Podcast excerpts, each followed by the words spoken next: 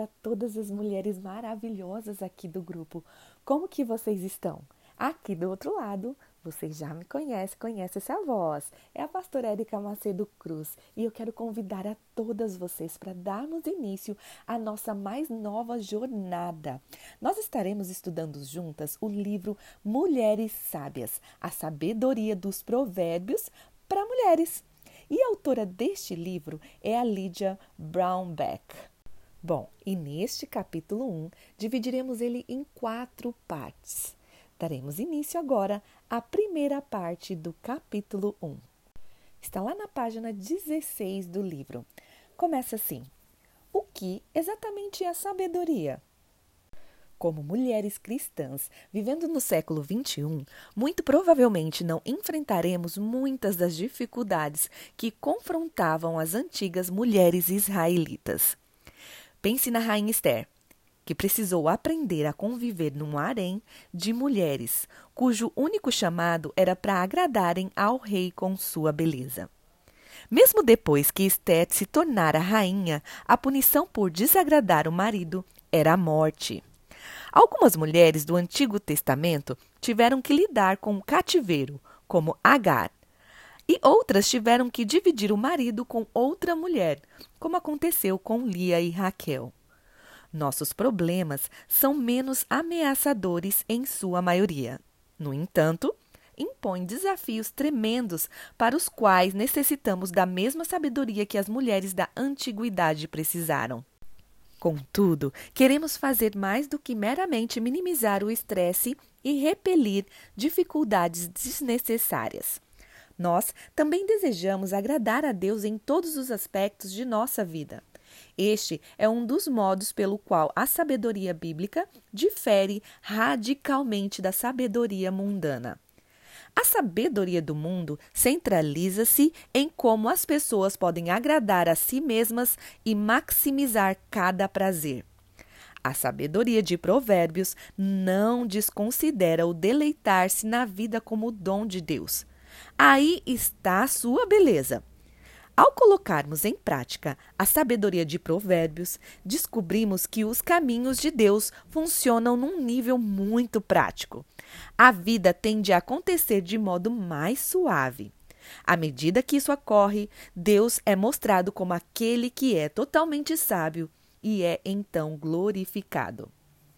Esta é a sabedoria que precisamos. Precisamos dela para sabermos como ser donas de casa no mundo que luta contra nós. Precisamos dela para sabermos ser solteiras quando não desejamos ser. Precisamos dela para viver vidas piedosas numa cultura de liberdade sem limites. Independência e riqueza, as dificuldades econômicas do Ocidente não se comparam às de outras partes do mundo. Precisamos da sabedoria de Provérbios para viver biblicamente quando estamos imersas numa cultura de entretenimento superficial e de divórcio fácil. Precisamos dela para fazermos boas escolhas sobre os estudos de nossos filhos e sobre como navegar neste mundo virtual sempre crescente da internet. Nós vamos mencionar tudo isso, mas antes de vermos como aplicar a sabedoria de Provérbios à situação individual de nossas vidas, precisamos ver exatamente o que significa sabedoria na Bíblia. De onde vem a sabedoria? Provérbios nos diz claramente: o temor do Senhor é o princípio da sabedoria, e o conhecimento do santo a prudência. Provérbios capítulo 9 e 10. Isto, obviamente, nos leva a perguntar: o que é temor ao Senhor?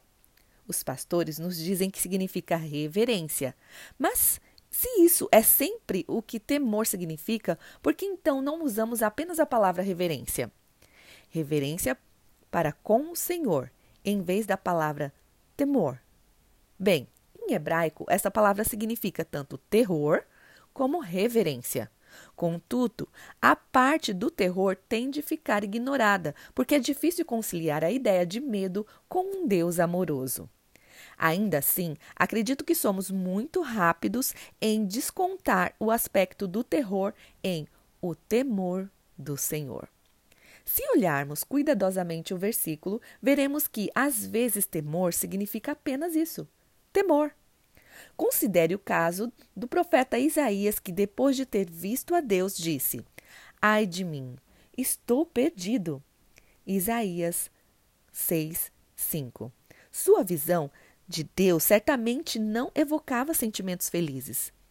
E a mãe de Jesus, Maria, quando o anjo Gabriel apareceu e lhe disse: Alegra-te, muito favorecida, o Senhor é contigo. Ela ficou perturbada com esta mensagem, ao que o anjo lhe disse: Maria, não temas, porque achaste graça diante de Deus. Lucas, capítulo 1, versículo 26 ao 30. Há também o exemplo de Moisés, quando ele viu a sarça ardente. Deus o chamou do meio da sarça e disse: Moisés, Moisés, tira as sandálias dos pés, porque o lugar em que estás é terra santa. E Moisés reagiu, encobrindo seu rosto, pois temeu olhar para Deus. Êxodo, capítulo 3, versículos do 4 ao 6. Portanto, vemos que o temor é por vezes uma mistura de reverência e medo.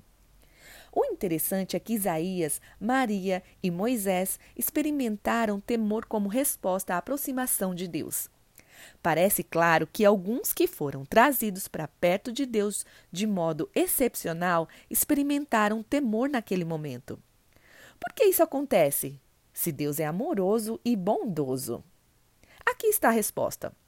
Quando pecadores chegam bem perto de Deus, vem mais daquilo que Ele é: santo, além de amoroso. De fato, a santidade de Deus é parte de sua benignidade e não pode ser separada dela. Quanto mais nos aproximamos de Deus, mais o vemos como Ele é realmente e quem nós somos neste relacionamento com Ele. Portanto, se você é um daqueles que tem experimentado este tipo de temor aterrorizante, isso deve ser visto como algo bom e não mal, pois é o tipo de temor que nos leva a uma verdadeira compreensão de nossa necessidade de Cristo.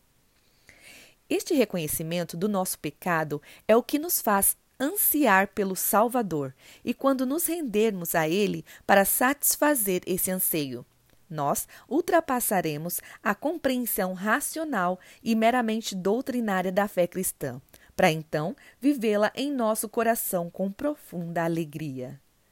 Por tudo isso, é que o temor do Senhor é o princípio da sabedoria, porque a verdadeira sabedoria somente é encontrada em Cristo.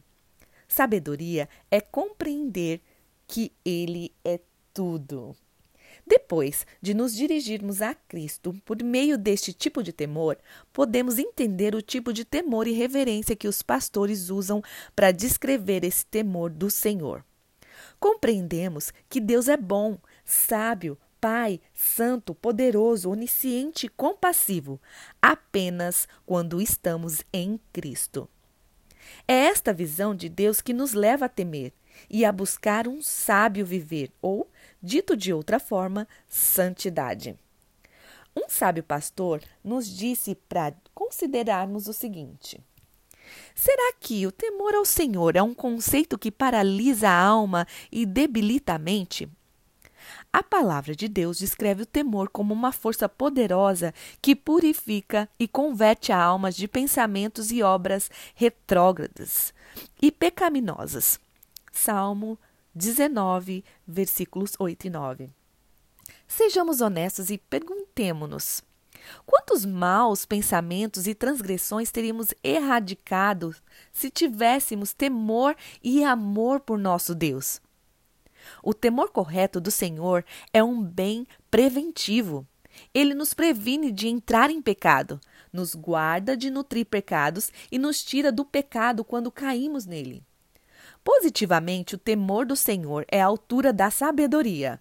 Salmo 1, verso 7. E não uma superstição prejudicial. Com isso em mente, vejamos o que significa viver de maneira sábia. O que é viver sabiamente? Viver sabiamente é orientar tudo em nós e em nossas vidas de acordo com Deus e não em nós mesmos. A mulher sábia é centralizada em Deus e não em si mesma. Ao nos orientarmos de acordo com Deus, nossos gostos e interesses mudam e passamos a amar cada vez mais aquilo que Deus ama e odiar o que ele odeia. O temor do Senhor consiste em aborrecer o mal. Provérbios, capítulo 8, versículo 13. Viver com sabedoria é também amar a retidão. Nós fazemos isso? Se fôssemos honestos, teríamos que admitir que, mesmo sendo crentes, uma parte de nós não odeia o pecado. Porque mais continuaríamos pecando. Detestamos os horríveis efeitos do pecado que vemos no mundo, em nossos filhos e em nossas vidas, mas odiaremos o pecado por si só apenas se aumentarmos nosso temor do Senhor. E assim chegamos ao fim da nossa primeira parte do primeiro capítulo. Lembrando que este capítulo foi dividido em quatro partes, então teremos muito aprendizado ainda pela frente. Lembrando sempre que o intuito não é sermos melhores que as outras, mas sermos melhores que nós mesmas a cada dia tá bom? Que você tenha um dia abençoado na presença de Deus e nos vemos em breve. Bye bye!